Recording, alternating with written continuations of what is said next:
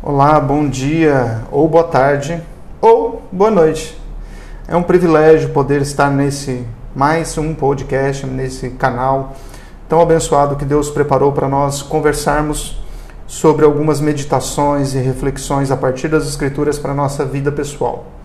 E hoje, nesse podcast, o meu intuito é trazer para você uma das nossas experiências com Deus, a partir do nosso entendimento de quem é Deus. E eu quero começar a pensar isso com você a partir de Romanos capítulo 8, versículo 28. Mas aguarde. Esse podcast é sobre uma notícia da nossa família, uma notícia relacionada ao nosso filho.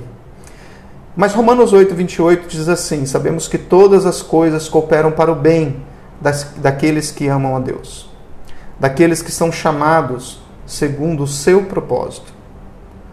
Porquanto aos que de antemão conheceu, também os predestinou para serem conformes à imagem de seu filho, a fim de que ele seja o primogênito entre muitos irmãos. Veja, Paulo está falando sobre uma convicção, a convicção do Deus que tudo executa para a sua própria glória. E o que isso tem a ver conosco? Comigo aqui está o Luca. Olá, Luca. Olá, bom dia, boa tarde, boa noite. que privilégio fazer esse podcast com você. Amém. É, muito bom. O Luca, ah, há cerca de uns dois anos atrás, né, Luca, você começou a fazer estudo domiciliar. Isso, homeschooling. Homeschooling. E aí, então, surgiram várias dúvidas, né? Sim, principalmente com documentação, que era uma coisa nova. O país, né, Brasil, não aceita o homeschooling ainda. Então, tinha muitas dúvidas sobre a documentação. E aí, como é que foi lidar com essa expectativa para chegar até esse momento? Porque no tempo que você teve no Brasil, você avançou os seus estudos e você então pôde avançar um ano. É isso, né? Isso. Então, eu comecei homeschooling e em um ano eu acabei o que seria dois anos de homeschooling. Então, quer dizer, o homeschooling proporciona essa, esse acelerar da educação, né? Sim, vai com o seu horário, sua flexibilidade. Uhum. E o Luca, graças a Deus, falando aqui como pai, ele é muito responsável com os estudos, então ele foi dando conta dos estudos e quando estávamos no Brasil, surgiu então a oportunidade dele fazer um dos testes que é aceito pelas universidades americanas. Conta um pouco sobre isso, Luca. Então, o ensino americano, para quem faz homeschooling, né? eles fazem uma prova antes de entrar em universidades, que seria o mesmo ao equivalente ao diploma do high school, que seria o ensino médio deles. E essa prova se chama GED, que é uma prova que muitas pessoas fazem nos Estados Unidos ano a ano, e eu descobri que tinha um centro de educação no Brasil que estava aceitando essa prova para eu poder ir lá e fazer. Na cidade de São Paulo? Na cidade de São Paulo. E durante três ou quatro dias, se não me engano, você foi realizar provas nesse local. Certo. Como é que foi a experiência, assim, em primeiro lugar, não, você não pode contar algumas coisas porque é confidencial do contrato que você tem quando realiza a prova, correto? Isso, quando você vai fazer a prova, você tem que assinar um contrato que você não pode falar algumas coisas que acontecem na prova, uhum. porque são confidenciais, ainda mais perguntas de prova, essas coisas assim. Ok, mas você pode dar uma noção para nós uh, de como intensivo foi isso para você? Sim, posso. Essas provas são separadas em quatro provas, quatro matérias, né? Nós temos primeiro História Americana, o outro nós temos Estudos Sociais, que aí você... É, não, desculpa, o Estudos Sociais já vai com essa História Americana. Nós temos Ciências, que aí vai Física, Química, vai, vai tudo de Ciências, Biologia, tudo vai nessa daí. Aí temos Matemática e Inglês. Ok, você percebe que o Lucas às vezes tem dificuldade de coordenar as ideias em português quando está falando, porque os termos todos são em inglês né? Então às vezes tem que traduzir para para encaixar as disciplinas que ele não viu no Brasil, mas que ele viu nesses anos morando fora. Privilégio de Deus para o coração dele. Bom, o Luca então teve a experiência de fazer essa prova, de passar nesse teste. Sim, é, eu fiz as quatro provas e quando você tira uma nota maior que 145 nessa prova, você passa. E são divididos em quatro provas. Nas quatro provas eu passei Acho que a menos que eu tirei foi 159 em uma prova. Ok. Valendo? 200. 200. Então ele foi muito bem nas provas, ele esteve sempre acima da, da média exigida. E aí começou algo novo. Vou contar como isso começou. Eu estou fazendo uma pós-graduação pelo Seminário Presbiteriano do Norte na área de aconselhamento bíblico. E estando no campo, essa, o horário das aulas são sempre de madrugada. E no primeiro dia que eu estava fazendo a matéria de introdução ao aconselhamento bíblico com o reverendo Doug Lehman, ah, ele falou do The Master College. Eu já conheci o The Master College pelo livro do, do John MacArthur, que trata sobre aconselhamento bíblico. É um livro chamado Introdução ao Aconselhamento Bíblico. E aí eu abri na hora da aula ali mesmo, na tela do meu computador, eu abri a universidade, porque ele tinha citado a universidade como um local de estudo dele. E eu abri e fui olhar. E no dia seguinte eu compartilhei com o Luca. Fala para nós aí como foi sua experiência olhando o site, vendo as informações da universidade. Sim, fazia já um tempo que eu estava olhando para algumas universidades, né? Muitas vezes eu estava mandando mensagem, mas algumas universidades não respondiam. As que respondiam falavam que não estavam aceitando alunos por causa da pandemia. E chegou esse dia que o pai mandou um link para mim desse site dessa universidade e eu nunca tinha ouvido falar antes. E de, logo de manhã eu lembro que eu abri e eu já vi que era um site bem apresentado, era uma coisa assim, meio diferenciada do que a maioria dos sites que eu estava olhando de outras universidades. Ok.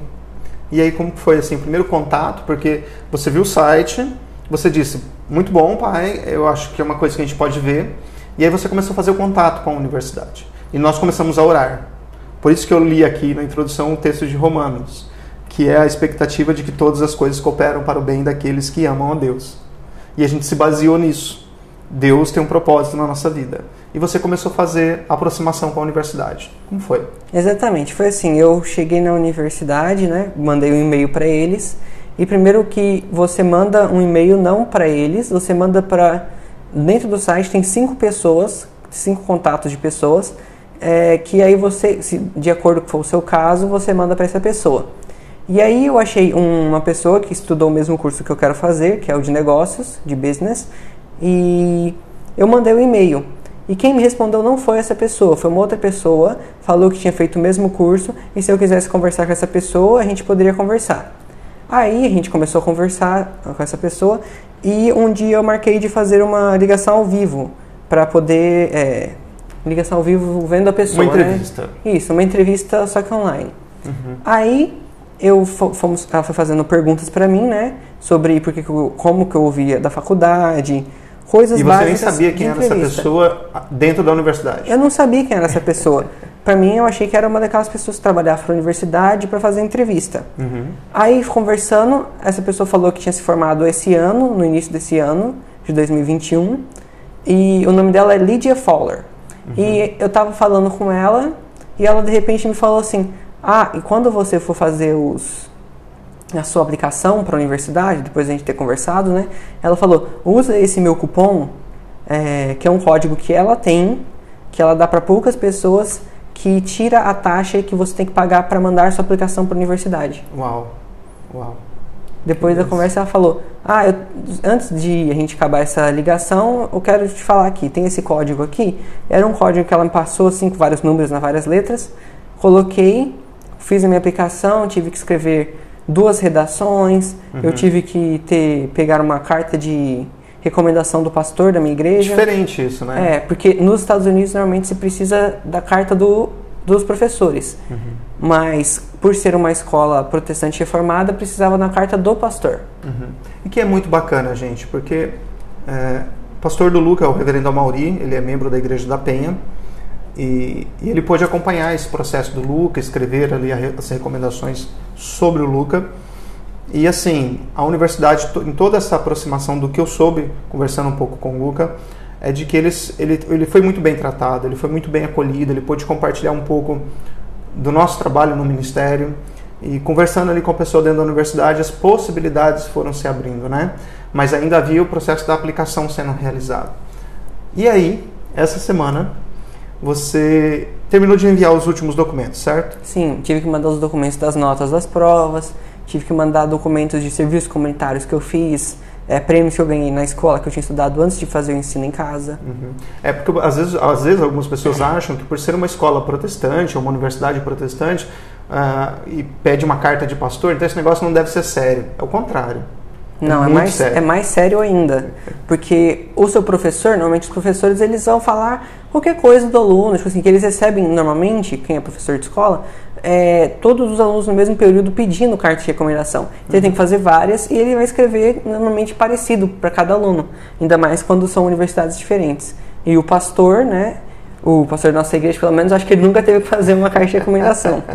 Muito bom. Acho que sim para seminarista, mas não para é, universidade, sim. né? Bom, uh, essa semana então você estava na expectativa, terminou de aplicar os últimos documentos e hoje você recebe um e-mail te dando a notícia. Não, sim, na verdade não foi um e-mail, foi assim, é, a moça que tinha, eu tinha feito a aplicação, que que estava revendo a minha aplicação, ela, na verdade, eu não sei se eu falei, ela é a chefe das é, admissões, das aplicações uhum. para quem está fazendo a aplicação para a universidade. Então, ela é tipo assim, como se fosse a chefe da faculdade nessa parte. E aí ela me falou sexta-feira que tinha recebido todos os documentos que eu tinha enviado, todas as notas, falou com os times lá de ajuda financeira, que eu ia estar tá fazendo a aplicação só que pelo uma nota de estudo domiciliar eles aceitaram e falou para mim que essa semana iam mandar é, a resposta no site deles. Eu teria que fazer o login e aí lá estaria a resposta. Então você entrou no site, lá tinha uma mensagem para você. Sim, eu entrei, porque hoje já é, hoje é segunda, né? Uhum. Na hora que a gente tá, tá, tá fazendo esse podcast, ainda nem é de manhã lá. Então, uhum. Então provavelmente colocaram de madrugada a resposta. Certo. Hoje é aí, é segunda, dia 5. Isso, segunda, uhum. dia 5. E aí eu fui abrir, abri a aplicação e aí tava lá do jeito que sempre tá. Só que aí tava escrito assim, a, é, falando que a resposta tinha sido enviada. Aí eu fui para baixo assim, fiz um scroll né, no, no uhum. site, fui para baixo. Aí debaixo da imagem da universidade assim, tava escrito é, parabéns, você foi aceito na Universidade The Masters University e agora você continue com os seus, os seus a fazer isso com a faculdade, que aí você tem que fazer o seu quarto da faculdade, você tem que resolver documentos, essas coisas assim. Uau, que bacana, Luca. Primeiro saber que é, como Deus cuidou de todo esse processo, colocou pessoas certas para te auxiliar nesse processo. Alguém pode pensar que isso é só um processo universitário para gerar lucro e tudo mais, mas a universidade ela possibilita vários meios de recursos de ajuda para o estudante, a fim de que o estudante possa realizar o curso que ele deseja e ao mesmo tempo é, ter o compromisso com a universidade. Dá só uma introdução sobre isso. Como que funciona isso na universidade? Na universidade você tem diferentes tipos de bolsas, né? Tem a bolsa por mérito, que é pela nota que você teve na sua escola. Por, por mim não teria essa, essa bolsa, porque eu não fiz em escola. A minha aplicação foi feita por nota do GED. Mas aí, falando com essa pessoa que é a chefe das aplicações, ela falou que conseguiria transformar essa minha nota em a média que eles, na média que eles fazem para os outros alunos que estudam em escola, para ser como se fosse a nota deles, só que transformando aquelas, aquela nota que eu tirei nessa outro tipo de medida. Uhum. Legal. Ah, um tipo de medida que eles aceitam na universidade. É, que é para quem estudou na escola, né? Uhum. Que chama GPA. Algumas pessoas podem ter ouvido já, quem, quem sabe mais como funciona a escola americana já deve saber como que é. Você tem suas médias de notas e aí é, eles dividem isso pelo tanto de matérias e dá esse, esse uhum. número, né? Legal. E aí, com, como eu fiz o GED e não foi pela escola normal, eles vão pegar essa nota e tem umas tabelas que mostram né, o que seria essa nota de acordo com esse GPA. Uhum. E aí, é, foi isso que... Que aconteceu. É, Ok. Bom, então é o seguinte: então você teve documentação enviada, GED enviado, eles avaliaram seu conteúdo, sua carta pastoral Sim. de recomendação, e na hora que eles te enviaram um e-mail, estava lá aprovado, pode entrar na universidade, você pode dar seguimento ao processo agora, é, contratos e tudo mais que tem que fazer com a universidade documentação para visto, existe todo um caminho ainda pela frente a ser feito, mas o primeiro passo, que é um grande obstáculo para muitos, que é não conseguir entrar na universidade, você já passou. Sim, porque tem muitas pessoas que não passam e tem gente que passa, mas aplicou para uma outra universidade que passou e vai para outra. Então agora eu tenho que é, aplicar por ajuda financeira Sim. na escola. Então, pelas notas, pelo que eles têm meu lá, eles vão ver o que, que dá, porque por ser filho de missionário, eles vão ver toda a situação e fazer uma oferta. Uhum. E aí eu posso fazer uma oferta uma contra-oferta? Como Isso, falaria? uma- Uma, counter-offer. Isso. É, seria um Isso. Isso mesmo. contraproposta. Isso. Isso. E eu faço uma contraproposta para tentar é, conseguir pagar os estudos enquanto estudando na faculdade. Aham. E dentro da, do site deles, eles têm até uma tabela com algumas bolsas que são normais eles darem, que está até escrito assim em uma delas que para os alunos que não conseguirem, além dessa ajuda, pagar a universidade, eles para você conversar com a universidade para eles te oferecerem um trabalho que aí você estudaria na faculdade e trabalharia para pagar o resto dos estudos. Isso é muito bacana, pessoal, porque é o seguinte: muitos querem estudar, têm o sonho de estudar fora, de realizar um estudo acadêmico em um lugar confiável. Em primeiro lugar, o Luca foi no melhor lugar que nós poderíamos ter diante dos nossos olhos humanos. É uma universidade que nasceu a partir de ah, boa teologia, a partir de fundamento muito sólido, então ele está indo para um bom lugar. Segundo, é uma universidade que está ali no, no centro eh, intelectual dos Estados Unidos, ali está ali na, na dinâmica acadêmica dos Estados Unidos como uma boa universidade, né? Então isso isso é joia demais. É uma a universidade considerada número um universidade cristã no estado da Califórnia. Ela tem vários é, prêmios que ela recebeu de melhores faculdades entre é, dos Estados Unidos, vários, vários prêmios que eles receberam. Muito bom, muito bom. Luca, eh, agora então passo seguinte. Qual é o próximo passo?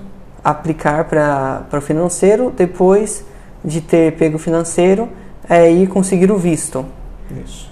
Pegar a, ir para a embaixada americana, mostrar os documentos que eu tenho da faculdade, de que eu consigo pagar a faculdade, de que eu fui aceito, e aí eles resolvem se eu consigo pegar o visto de estudante ou não. Sim.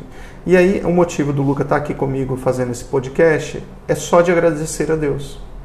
Nós só queremos agradecer a Deus e ao povo de Deus que tem orado por nós e nos acompanhado no campo missionário.